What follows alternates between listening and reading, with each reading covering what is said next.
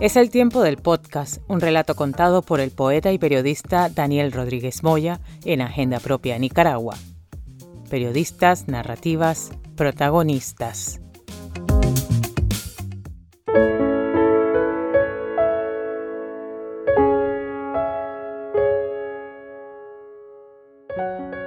Nadie se va de Nicaragua sin su arañazo en la conciencia, sin que le pase nada. Algo parecido a eso escribió alguna vez Gioconda Belli, a la que siempre recurro, y no le falta razón. Por todas partes del mundo hay personas que un día tuvieron la dicha de conocer el paisito, de enamorarse para siempre, con un amor de los de verdad, de esos que aún en la distancia, después de que las brasas primeras se hubieran apagado, no deja de regresar una y otra vez con más o menos intensidad, siempre latente. Lo he visto en muchos lugares uno dice Nicaragua y nunca falta quien invadido por la cabanga, como se dice allá, esa nostalgia que tal vez sea algo parecido a lo que los portugueses llaman sodade, no falta quien con los ojos casi brisando diga yo estuve allí y fui feliz. Lo acabo de ver nuevamente en Suecia, con motivo de la proyección en Gotemburgo del documental Nicaragua Patria Libre para Vivir. Allí me encontré con personas que alguna vez hace demasiado tiempo y demasiados sueños, creyeron en una Nicaragua siempre libre y lo dejaron todo para ayudar a hacerla posible. Hoy el país le regresa desangrado, como un dolor recurrente, lejano tal vez, pero con una insistencia que raya en la tozudez, un dolor que en cualquier caso no le doblega del todo a la resignación. Allí he encontrado a gente que ama Nicaragua desde los 80 como Lars Bild, o Pamela Wood y Matt Carlson, que se siguen empeñando hoy en ayudar a los niños de Ciudad Sandino al frente de una organización llamada Sandinos Barn, los hijos de Sandino, y otros tantos que llegaron en esa época llenos de ilusión y con un corazón que desmentía ese mito de que los suecos son gente fría y distante. Y allí también estaba alguien que supo ver y en ese difícil equilibrio de la diplomacia intentó advertir de lo que podía gestarse, como así ha sido, Eva Zetterberg, quien fue embajadora de Suecia en Nicaragua desde 2003 hasta 2008, cuando terminó su misión. Se fue de Nicaragua, pero Nicaragua nunca se fue de ella y no ha dejado de dolerle. Ahora, ya fuera de la actividad diplomática, sigue vinculada con el país y colabora en actividades de incidencia. Desde mi tiempo en, Nicaragua he mantenido contactos personales con amigos y además tratando de seguir un poco lo que pasa políticamente en el país y lo mantengo principalmente a través de esta red nórdica que hemos creado y eh, con este sector eh, en Suecia, donde Pierre Freeling, que tú conoces, es el presidente. Y eh, tratando de, vincular, escribo un poco en una revista sueca algunos artículos que hemos yo he escrito yo sola, pero también hemos juntado eh, ex embajadores de suecos que hemos servido en Nicaragua. Yo creo que éramos siete embajadores que hemos firmado dos o tres artículos ¿no? sobre la situación en Nicaragua y también pidiendo que el gobierno sueco eh, actuara más, más fuerte y todo eso. Estoy preparando otro, una crónica sobre la situación en Nicaragua. Y veo que es la manera de poder apoyar un poco. Se refiere Eva a la Asociación por la Democracia y los Derechos Humanos de Nicaragua, desde, como me cuenta, tratan de realizar acciones de incidencia. Las más recientes han sido enfocadas a evitar que el régimen de Ortega y Murillo reciba cuantiosos fondos económicos procedentes del Fondo Verde para el Clima de la ONU, un proyecto con el que se corre el riesgo de exponer a la población indígena de Nicaragua a una mayor violencia y desplazamiento de sus tierras. El proyecto también podría conducir a una mayor degradación de la tierra y también podría dañar gravemente la credibilidad del Fondo Climático, Suecia es uno de los mayores contribuyentes al fondo y debería desempeñar, consideran, un papel importante en el rechazo de este proyecto.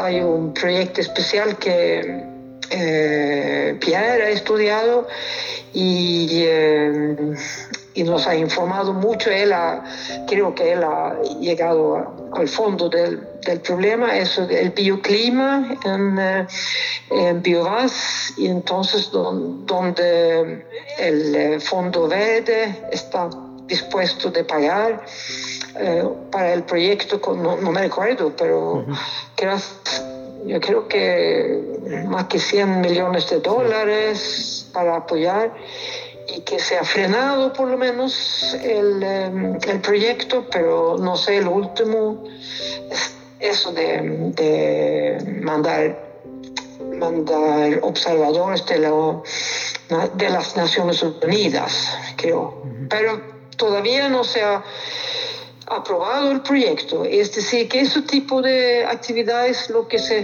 puede hacer.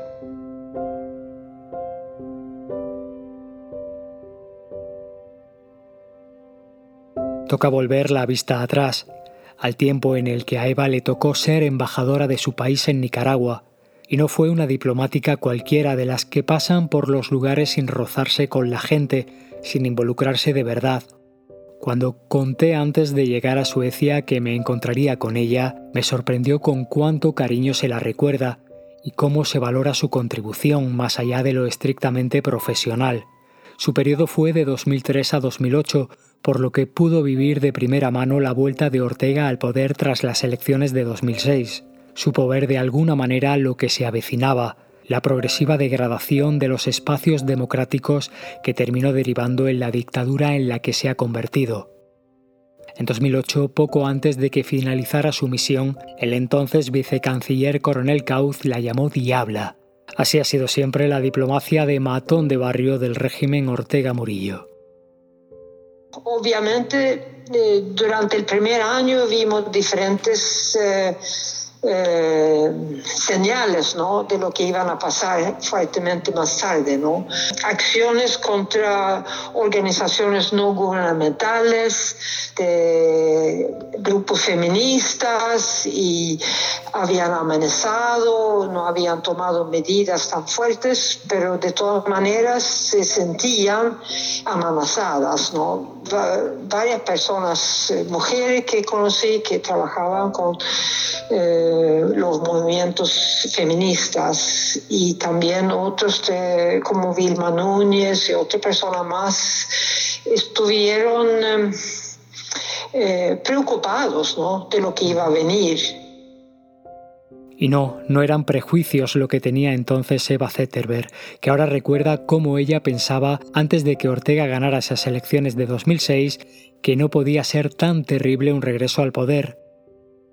Me sentí después eh, casi culpable porque, porque nosotros eh, para las elecciones había mucha gente diciendo que Em, sería una pesadilla si ganara Ortega y todo eso. Yo le dije que no, pero ahora son elecciones libres y había conversado con él eh, diferentes temas y, nos juntamos eh, los embajadores de la Unión Europea con él y hablando sobre la, cooperación internacional y hablando cómo iba trabajar con los ministerios y nos aseguró que no iba a cambiar eh, el personal como es el costumbre en América Latina, ¿no? En muchos países que después de las elecciones se cambia todo, hasta, eh, hasta la persona que hace la limpieza, ¿no?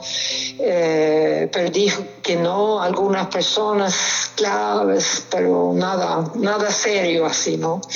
Y con la cooperación que íbamos a continuar y, que apreció mucho la cooperación con, con, la Unión Europea y los países individuales, todo eso. Pero eh, vimos también, puedo decir, em, eh, otros ejemplos en cuanto a la cooperación que nos preocupó, es decir, que mm, la cooperación con Venezuela, que Chávez en ese tiempo fue un líder fuerte, ¿no? Y dio mucha ayuda y, a Nicaragua, más que todo a Ortega mismo, ¿no? Y tú sabes, en ese tiempo eh, tuvimos el deber de registrar eh, muy bien y muy transparentes toda la cooperación y dónde, a qué proyectos, si fuera para el Estado, a qué sector, bueno, un montón de requisitos según el acuerdo de París y todo eso, pero la ayuda de Chávez siempre fue por otro camino, ¿no? Que no se registró, que no se... Eh, no, había ninguna transparencia con eso. Y yo, por eso te, digo, recuerdo que antes de las elecciones habían eh, nicaragüenses liberales que me advirtieron, ¿no? Que que no se sentían seguros y, lo que iban a pasar. Yo dije, no, pero él ahora ha aprendido mejor, por lo menos, ¿no? Durante estos años. Y la verdad es que nunca me pude imaginar que iba a pasar lo que, lo que ha pasado. Eso eh, fue eh, absolutamente imposible, ¿no? Para, para mí. No, no no había idea sobre eso, ¿no? Es decir, que poco a poco se vio eh, estos ejemplos de arrogancia y la manera de manejar algunos proyectos y bueno, No olvida tampoco Eva Zetterberg un encuentro que mantuvo con Ortega antes de que el Frente regresara al poder, cuando se discutía sobre la prohibición del aborto en cualquier supuesto y no estaba claro cuál sería la posición de los sandinistas, que como se vio después fue la de apoyar la abolición de un derecho fundamental para las mujeres cuando todavía estuvo en oposición y no tenía tanta influencia, pero cuando se comenzó a discutir el tema, ¿no? Y que los sandinistas no habían aprobado el proyecto, pero estaban estudiándolo. Y después Samuel Santos, que fue el canciller en mi tiempo, dijo que tal vez va a pasar la primera vez en el Parlamento, pero no la segunda, y no te preocupes, este tipo de charla, ¿no? Pero eso fue impresionante cuando me dijo que el aborto no, no era algo para el interés de las mujeres sandinistas. Después de eso, ya en el poder, Daniel Ortega desató una persecución feroz contra las feministas a las que nunca perdonó el apoyo que dieron a su hijastra Zoila América Narváez en su denuncia por abusos sexuales.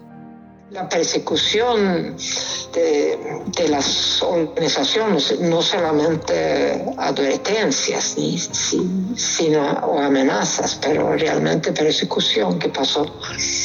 Y obviamente yo me doy cuenta ¿no? que como eh, trataron a mí, que fue, yo fui diplomática de un país supuestamente amiga y todo eso, eh, y obviamente eh, protegida ¿no? por la Unión Europea, e internacional y todo. Pero lo que pasó para las organizaciones de mujeres nicaragüenses trabajando en organizaciones pequeñas o feministas y todo eso, cuando no tenían ni respeto para mí, ¿no? Es decir, que obviamente se sintieron poderosas a hacer cualquier cosa con, con las otras y lo hicieron, obviamente. La colaboración del gobierno sueco con Nicaragua siempre ha sido muy generosa y en el periodo de Eva también lo fue. Ella recuerda especialmente el trabajo que se realizó con la policía y claro, viendo ahora en qué se ha convertido, en cómo son el brazo ejecutor de las matanzas ordenadas por el régimen, una sensación terrible la embarga. Me siento tan triste a ver estos policías nicaragüenses porque tú sabes que durante mi tiempo la cooperación eh, entre la policía sueca y nicaragüense fue, fue grande, no me recuerdo cuánto... Eh, cuanto a coronas suecas, que entregamos un proyecto en, em, en educación, formación de los policías en derechos humanos y, eh, tuvimos una cooperación muy estrecha, muy buena. Y em, éramos muy amigos con los policías, con Aminta Granera y, y los policías de alto nivel y, en el campo y todo eso. Es decir, que de ver este proyecto que totalmente ha fracasado,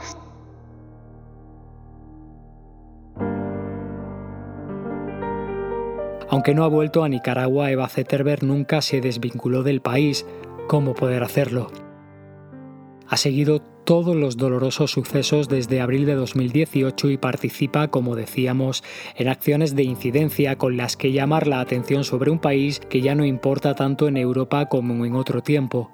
Yo creo que tal vez hay que recordar nuevamente, parlamentarios europeos, ahora sabemos que Tal vez eh, no quieren hacer tanto porque hay las nuevas elecciones el próximo año del acuerdo entre Centroamérica y, eh, la Unión Europea. En eso tal vez se puede mover algo.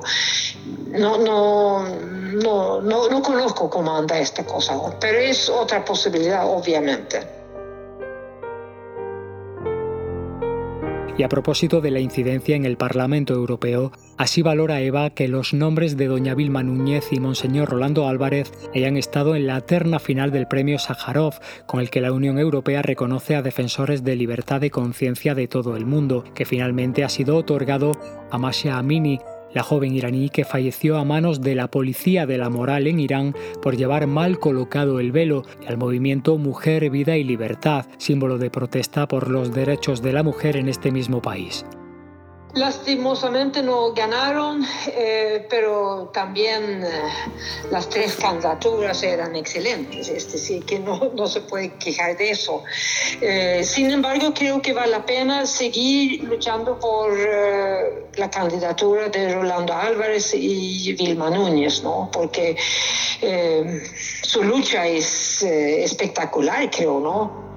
Él negando de salir del país y, ella por su, parte de, su edad 84 creo que tiene ya y, eh, privada de, su trabajo, de su, casi de su casa y, pensión, de todo, ¿no? su ciudadanía además. Es decir, que eh, de seguir adelante en esta situación. Eso es impresionante, creo.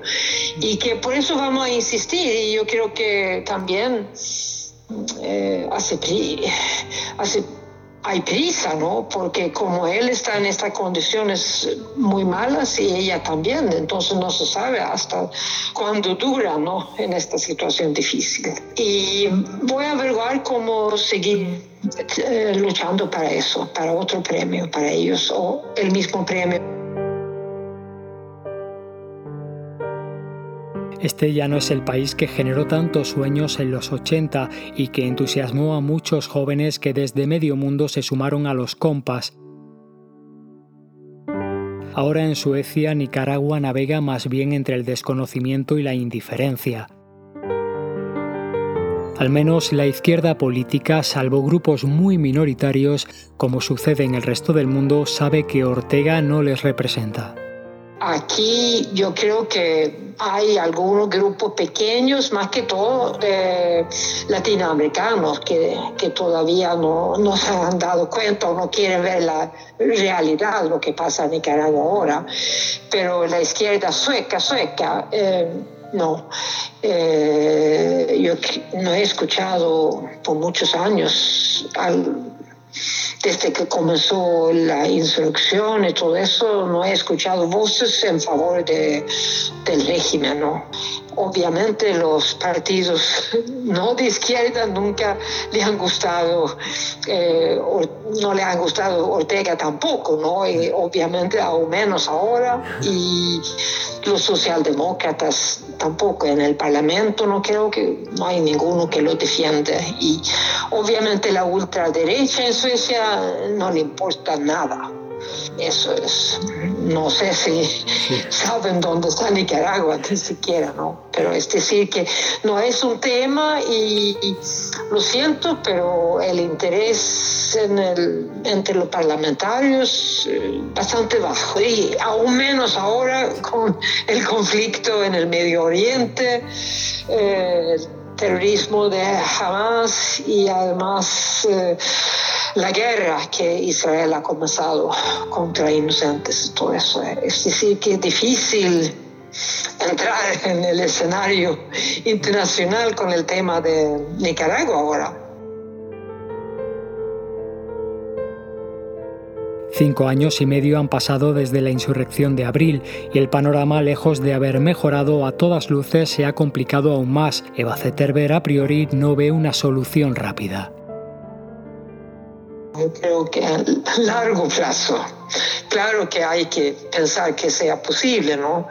Que, eso no va a durar para, para siempre. El, el problema es que no se ha visto una oposición muy fuerte, obviamente afuera del país, pero hay oposición obviamente que, que, trabaja, que hace buenas cosas, pero no es tan conocida en el mundo, no hay como un gobierno de exilio que, que podría regresar y, en otro momento, en otra coyuntura, ¿no?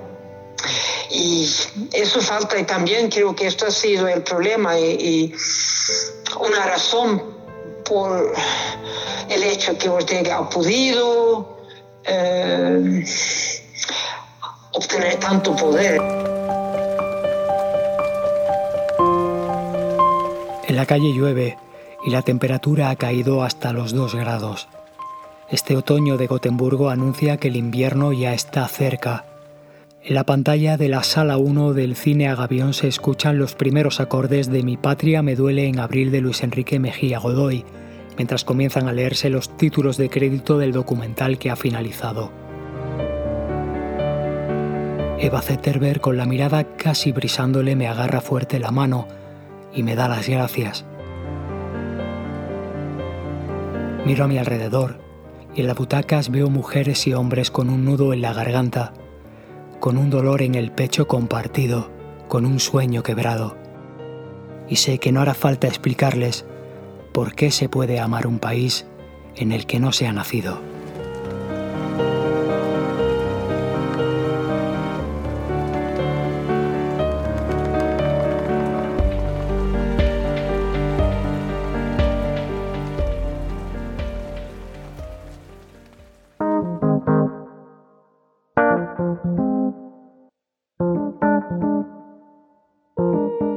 Es el tiempo del podcast, un relato contado por el poeta y periodista Daniel Rodríguez Moya en Agenda Propia Nicaragua. Periodistas, narrativas, protagonistas.